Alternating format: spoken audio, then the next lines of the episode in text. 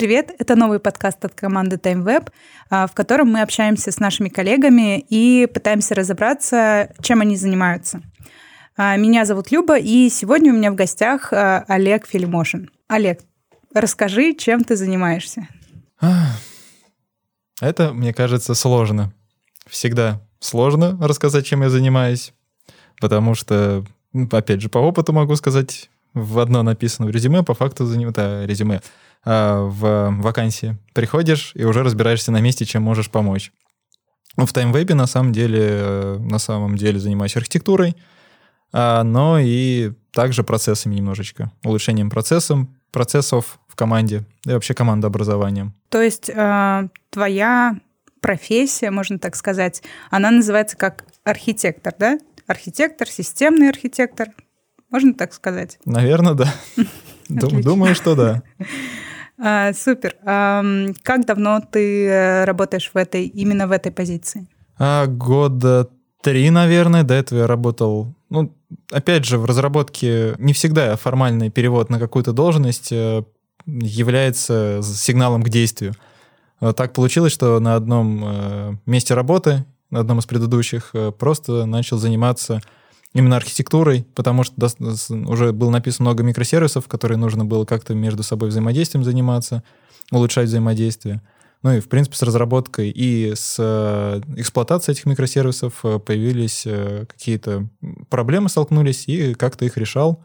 Вот, потом уже начал и экспертизой делиться своей, которая у меня появилась уже, э, делиться с командой, с командами, ну, заниматься, по сути, обучением еще. Ты уже немножко затронул эту тему, но если попытаться как-то попроще объяснить, э, как бы ты условно своей бабушке объяснил, кто ты, что ты делаешь? Тут, наверное, можно попробовать двумя путями пойти. Первый путь, а если с точки зрения, то это архитектура, опять же, архитекторы и так существуют не в IT-мире, mm-hmm. и это уже помогает на самом деле то это какие-то сложные системы строить и больше э, смотреть на взаимодействие их и фокусироваться на том, как спроектировать, чтобы это все могло взаимодействовать и соответствовать требованиям бизнеса. Ну, пользователей-бизнеса, чтобы эта штука позволяла э, масштабироваться, выдерживать какие-то нагрузки, легко изменяться э, и поддаваться изменению, и максимально позволять э, не ломаться. То есть, условно, это как э, ты архитектор такого дома, чтобы и коммерция там могла разместиться, и жителям там было приятно и жить. И дом, чтобы не развалился. И чтобы он не развалился, да, при этом. А если вот... Если пытаться выделить какие-то основные задачи, которым, которыми занимается системный архитектор, что бы ты назвал? Ну, опять же, если про классический системный архитектор, который подразумевается с этой, с этой должности, позицией, то это э, сбор требований э, каких-то откуда, откуда-либо. То есть иногда это от э, заказчиков, от бизнеса, от пользователей, от системы, от трендов. А, ну, то есть можно из разных источников получать информацию о том, куда движется что-то. Там бизнес, не знаю, там, рынок, тренды какие-то, то есть, например, выбор другого языка а, программирования.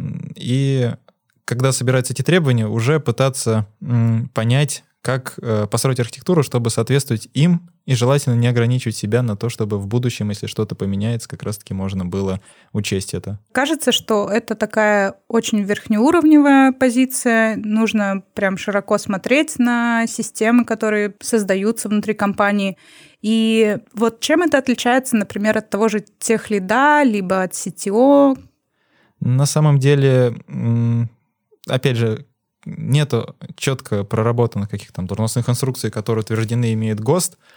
А в разных компаниях это понимают по-разному. То есть у меня был опыт, когда ты приходишь тем лидом, а занимаешься архитектурой в основном. Бывает, когда ты приходишь архитектором и сначала начинаешь какие-то процессы в команде, командообразованием заниматься, потому что ну, чтобы заниматься качественной архитектурой, в принципе, разработкой, тебе сначала нужно помочь людям научиться друг с другом коммуницировать, чтобы твоя работа стала более эффективной. А потом в один прекрасный момент ты можешь людей научить тому, что ты делаешь, и какими-то принципами, принципами руководствуешься, и эти люди начинают сами выполнять э, часть архитектурных задач, что позволяет тебе освободить время и дальше развиваться. Понятно, что в разных компаниях э, это все по-разному, но наверняка есть какие-то общие хард, софт скиллы. Вот что прям точно характеризует архитектора? Ну, давай пойдем попытаемся от противного. Угу. А, обычно, опять же, по опыту, опять же, это зависит от сферы, от прочего, только исключительно свой опыт.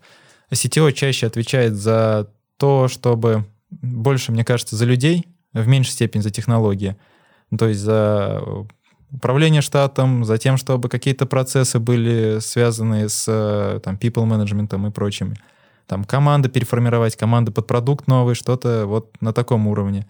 А тех лид чаще всего бывает, ну, опять же, по-разному, в направлении, в группе команд, либо даже бывает в одной команде, ну, то есть на, на команды, бывает один на компанию, он больше занимается именно, а, опять же, все, что я видел, отвечает за стек, за выбор библиотек, за какие-то best practices технические, какие-то там, TDD, например, предложить ввести, чтобы улучшить какие-то локальные проблемы.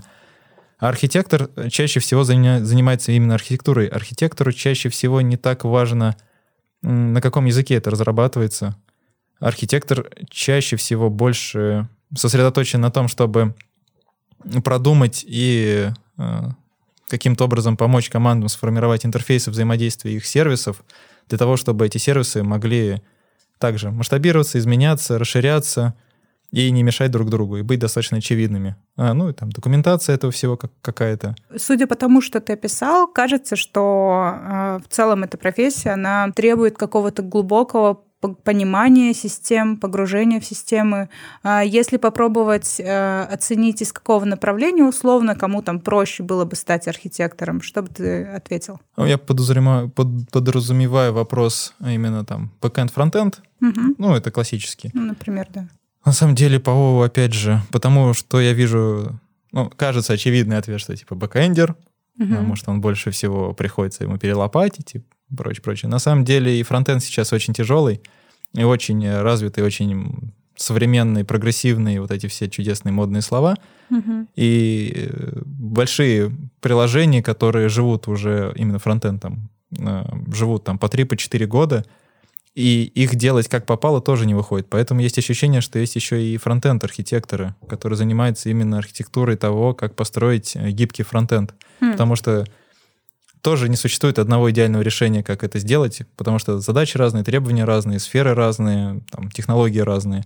Угу. Вот, но для того, чтобы дойти до архитектуры, это просто разрабатывать, сталкиваться с проблемами и сталкиваться с проблемами именно на более высоких уровнях, потому что ты как раз сказала про это, что кажется это верхнеуровневый взгляд. Это прям интересно наблюдать, как разработчики не могут э, по какой-то причине не хотят, не могут, не хотят. Ну, у меня есть еще предположение, что поскольку ты погружен в сам процесс написания кода, тебе тяжело заглянуть за горизонт больше двух недель. То есть подумать, а что, если с этим кодом нужно будет там...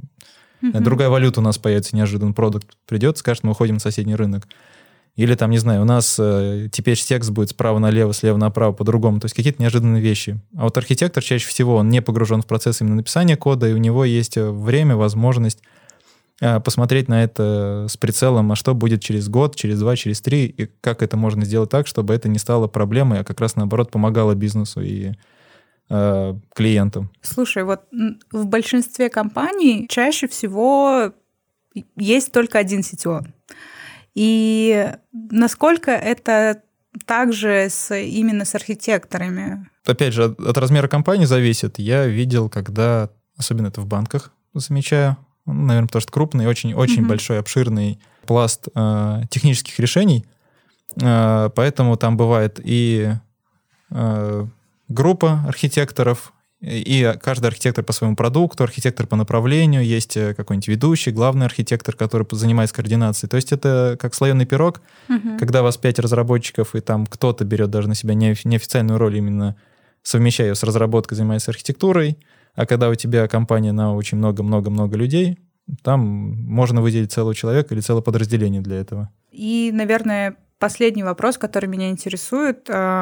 Вот куда можно расти из архитектора? Если, например, в компании нет вот такой вот градации, там ведущий архитектор, суперархитектор, архитектор архитекторов, как это? Мне кажется, что ну, смежные области какие-то интересные. То есть э, Почему нет, если в сторону продук- продукта пойти развиваться?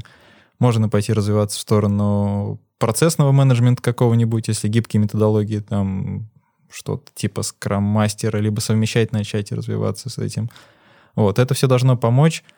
А, ты все равно не потеряешь свои, своего основного навыка, но из-за того, что ты сможешь э, начать и видеть, э, получишь опыт и знания смежных, в смежных областях, даже в том же самом э, продукте или в том же самой компании, вот, то это сильно может повлиять и на твою основную работу. То есть, мне кажется, как какого-то следующего грейда, ну, может, CTO, если мы вот прям по классической ступенькам идем. Вот. А если не менять конкретный, то mm-hmm. вот в смежной области, куда душа лежит, что интересно, что поможет туда и развиваться, интересоваться. Супер интересно было понять, чем отличается CTO как раз от техлида, потому что э, кажется, что это довольно новая такая позиция, она, может быть, не очень была распространена как-то раньше, э, но теперь я знаю о ней больше. Спасибо тебе. Спасибо.